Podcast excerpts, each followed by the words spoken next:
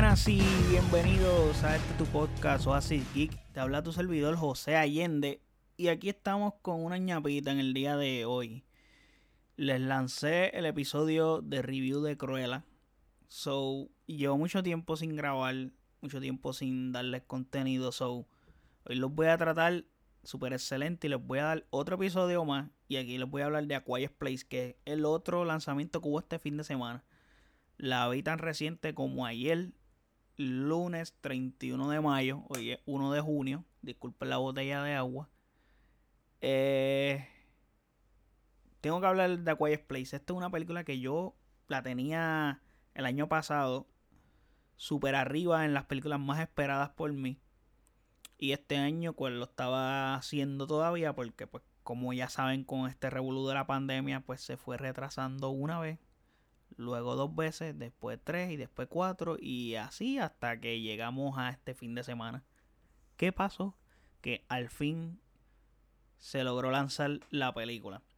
Ya habían personas que la habían visto hace un año atrás, o sea, refiriéndome a críticos y prensa que la pudieron ver porque la película, su lanzamiento oficial era como para fecha de marzo, abril, y justamente la pandemia explotó acá en Estados Unidos, Puerto Rico, como para esa fecha.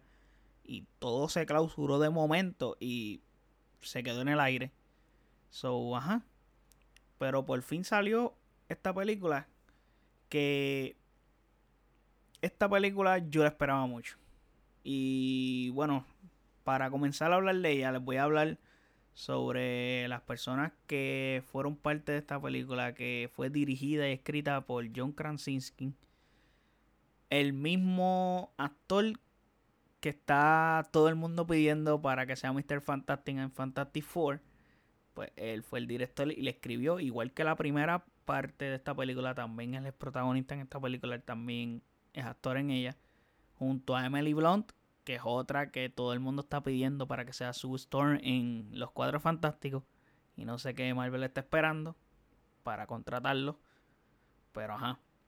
Emily Blunt que también repite su rol que ya hizo en la primera parte de esta película. Tienen la adición de Killian Murphy. Que si no saben quién es por el nombre. Nada más les voy a decir que este es Thomas Shelby en Peaky Blinder creo que es de las mejores series que yo he visto en toda mi vida. La que, creo que la tengo top 5 a ese nivel, porque esta serie está espectacular. Estoy loco que salga el último season. Me tiene muy expectante porque ese cliffhanger que ocurrió en ese quinto season, wow, todavía lo pienso y me molesto. Pero, ajá, este actor sale en Plicky Blinders, sale en Inception, sale en Batman. Él es el, si no me equivoco, el hace del espantapájaro en Batman creo que sí. Y salen Dunkirk. Ay, sí, para hablarles por encima de las películas que ha hecho, así que son importantes. Y sale Millicent Simon, que es la actriz que en realidad, en vida real es sorda, como en la película. Y obviamente está repitiendo el personaje de la primera parte. Y salen más actores, pero pues esos son básicamente los principales. Son de los que pues hay que recalcar de quiénes son voy a comenzar diciendo que esta, voy a hacer una oración. O sea, una, oración y va, y va a ser parte de mi review completo esta oración. Y es que esta película es más de lo mismo. Ojo, ojo. Con esa oración que acabo de decirles, no significa que eso es malo. En este caso no lo es. ¿Por qué? Hablando sin spoiler, les diré que fue una excelente duración del filme porque duró una hora y 37 minutos, básicamente más o menos lo mismo que duró la anterior, que duró una hora y media, por ahí rondeando. Es sumamente corta para como duran las películas en general en el 2021. Básicamente, esta es la primera película que yo veo de hace mucho tiempo. Yo creo que la última que vi en el cine con esta duración fue la primera de Quiet Place. O sea, a ese nivel. O sea, ya no salen películas así de cortas. Y pues fue sorprendente. Pero para mí el timing del tiempo de esta película está excelente. Voy con la sinopsis para que tengan una idea. Porque sé que hay gente aquí que no ha visto la primera tampoco. So, esta crítica es sin spoilers. So, les voy a dar un, más o menos un background. Y para los que no tienen idea de qué va a ocurrir en esta, pues un background para que sepan. Y es que tras los sucesos mortales en casa, la familia Abbott ahora debe enfrentar los terrores del mundo exterior mientras continúan su lucha por sobrevivir en silencio, obligado a aventurarse de lo desconocido.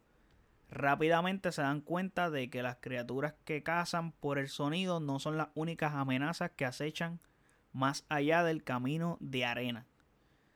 Lo del camino de arena, pues obviamente es una referencia a lo que pasa, lo ves en la primera película. So, los que vieron la primera película podrán entender esa última, esa última oración de la hipnosis.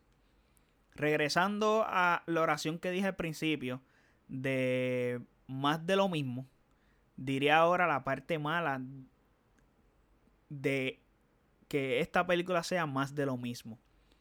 Y es que pues por obvias razones, pues la segunda parte. Y pues pierde frescura.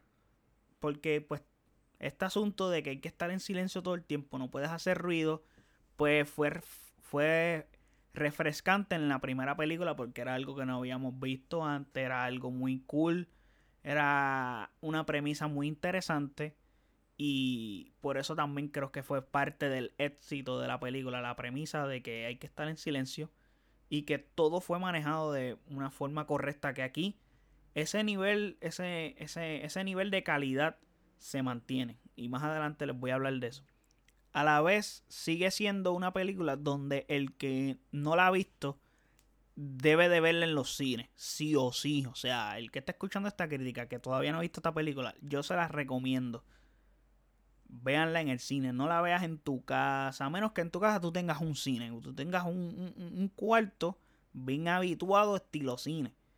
Ahí la ves en tu casa. Pero creo que todavía no está en ninguna plataforma digital. Creo que esta película sí que está only en los cines.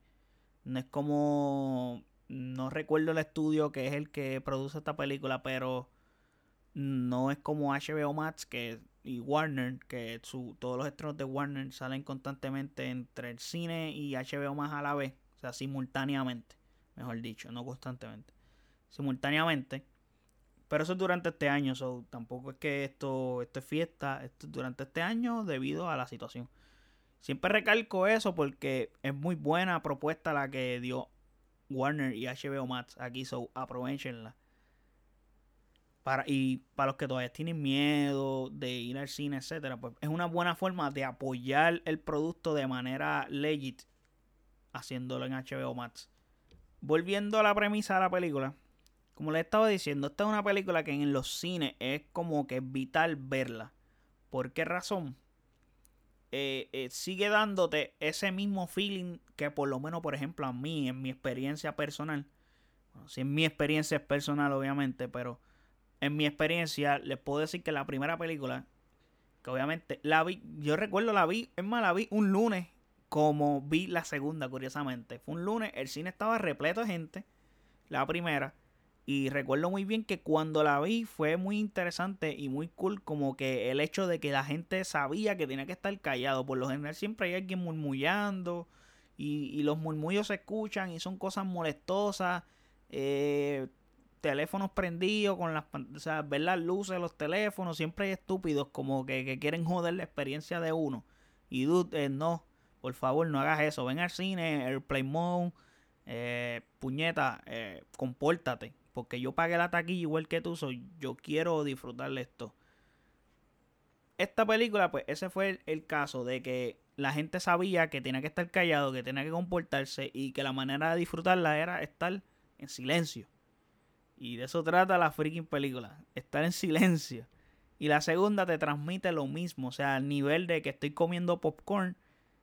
Y cuando trato de agarrar el popcorn lo hago lentamente para que no se escuche la funda. Cuando voy a morderlo, lo muerdo con una suavidad espectacular. Cuestión de que no se escuche el mordisco. Tú tratas de hacer todo el mínimo ruido posible. Eso es súper bueno porque la película está haciendo un buen trabajo. Te está transmitiendo el feeling que ellos están viviendo, porque el feeling de la película es como que no hace ruido, porque si hacemos ruido, estas criaturas nos pueden matar porque son muy sensibles a los ruidos y pueden estar donde sea y nos escuchan. Y es parte de la película, como que te lo transmite y tú actúas como ellos. Eso es súper espectacular que eso pase. O sea, es un buen trabajo del director que te lleva a eso. Ahora bien, la película tiene muchas actuaciones y muy buenas. Aunque tengo que decir que Melly Blunt sigue haciendo cosas que no son sensatas. Como en el primer filme también hace cosas que no son sensatas. Los que han visto el primer filme, por no darles spoilers para los que no han visto ninguna de las dos. Pues les quiero decir que en la primera película Emily Blunt hace cosas muy estúpidas. Que no hacen sentido para la situación en la que están viviendo. Probablemente son cosas clichés en cierto punto. Y tienen que ser necesarias para que sea para que vea un riesgo, vea una, un, sentimiento de, de, que hay peligro, de que esto se puede joder, de que esto está feo, esto está pésimo y las cosas están cabronas a ese nivel. So, el resto de los personajes están haciendo un buen trabajo, especialmente la nena, la solda, este, Millicent Simon. Ella está haciendo un papel espectacular. En esta película tiene un poco de más protagonismo que en la segunda. Que ya, sí, discúlpeme, en la segunda, en esta, tiene un poco de más protagonismo que en la primera. So, eso es muy bueno. En este sentido, obviamente, porque pues, los que han visto la primera lo van a entender lo que ocurre en la primera. Que por qué razón en, la segundo, en el segundo filme, eh, pues hay que llegar a esto. Les confieso que aunque sigue siendo buena esta película, esperaba mucho más de ella. O sea, les soy honesto, esperaba mucho más de esta película. Eh, aunque es súper disfrutable y logra su objetivo, que fue el que les comenté anterior de lo del popcorn, el ruido. Ese es parte del objetivo. Y, y, te sientes bien adentrado a la película. Y la película es tan corta que cuando se acaba tú dices, ya, se acabó. Entonces el final, el final, la película acaba en un, en un momento en el que estás bien high. Y boom, se acabó. Y, wow, y te dejó Puyú. Y pues como... Es complicado, es complicado. Las adiciones como la de Killian Murphy, que fue el actor que les dije, que es Peaky Blinder, etc. Vienen bien. O sea, él es un buen actor, un grandísimo actor, hace un buen trabajo. Le dan frescura al filme. Traer un actor de, de peso. Y es un actor que siempre es bueno, como que cuando ves actores que salen en tal en tal proyecto y ya los has visto anteriormente en otros lados, como que mira, este es el que sale aquí, este sale acá y esas referencias siempre son buenas y siempre son agradables, como que cuando vi 1917 fue espectacular ver a, a Benedict Cumberbatch al final, ver que el hermano del chamaco que pasa todo ese revolú que pasa en esa película es el de es uno de los actores que sale en Game of Thrones, que ahora va a ser protagonista en The Eternals y esas referencias de que este tipo sale aquí, esta persona sale acá, etcétera, es como que bien cool. Y cultura pop, este podcast se llama Acid Geek, so es disfrutable ese tipo de cosas para mí.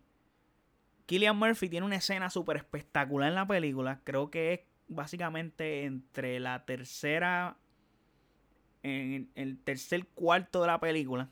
Esa escena está espectacular, súper brutal. Es una escena bien tensa pero la escena está cabrona. Eh, la escena está cabrona, está durísima. Me gustó muchísimo esa escena. Y él toma una relevancia bastante fuerte en la película. So, eh, como les dije, fue muy bien la adición de ese personaje y de este actor a la película. Hace bien el trabajo. Y está bien manejado, como les estaba diciendo ahorita, que les iba a comentar más adelante, que es ahora, el más adelante es que está bien manejado. Todo lo que tiene que ver con los ruidos y la banda sonora es muy correcta. ¿A qué me refiero a eso? Me parece que ese detalle del sonido es fundamental en este filme. Y en el primero también. Y en el primero lo lograron excelentemente. Es un 20 de 10 ese trabajo. Y aquí se replica. Eso es parte del más de lo mismo que les comenté al principio. Y ese trabajo se hizo muy bien. O sea, como les dije, esa, esa, e, e, ese contraste de que no hace ruido es muy bueno, pero a la vez los pocos ruidos que ocurren, se cae un plato, por darte un ejemplo, se cae un plato en la forma en que suena, en la forma en que llegan las criaturas, etc. Es súper brutal cómo se maneja el ruido. Y por eso es que también si les recomiendo que vayan al cine a ver este filme. Porque esa es una de las razones que le dan peso a que este tipo de ruidos y cosas las disfrutes en la película. Y, si la ves en una sala donde tiene Dolby Atmos, vas a salir encantado de ella. O sea, porque el poco ruido que pueda haber es un ruido espectacular y, te lleva a otro nivel. Y es una buena experiencia, o sea, es un feeling. Y les soy honesto, hablo mucho de esto porque es que extrañaba mucho el cine. No es lo mismo tener el mejor estéreo que, que puedas tener en tu casa, el televisor más gigante que puedas tener. La experiencia nunca se compara con ir al cine. O sea, la experiencia del cine es otra cosa. Y hay películas y hay películas. Hay películas que, pues, esta película, si la ves en tu casa, la puedes disfrutar igual. Obviamente siempre el cine es como un plus, pero hay películas que oh, en casa la puedo ver y es good. Por ejemplo, Mortal Kombat, que fue reciente. Tengo la experiencia que fui al cine a verla. Y, ok, está cool. Eh, fui al cine, fui el mismo día que salió y está cool. Pero como está este revoludo de la pandemia, no la disfruté tanto en el cine como hubiera disfrutado un Avenger Endgame que cuando está este personaje bien importante, la gente sabe quién es y lo disfruta y grita y wow, esto, lo otro, y, está súper brutal. Y creo que aparte de ya todo lo que les he contado de esta película, me parece que no puedo hablar más nada de ella sin decir un spoiler y estoy a punto aquí de, explotar.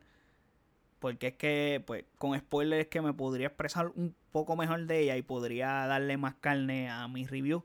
Obviamente, pues, quiero que pues esto le ayuda a gente que no la ha visto. por eso es que estoy haciendo este review sin spoilers. So, solamente les diré que en conclusión, este filme es un más de lo mismo de manera positiva.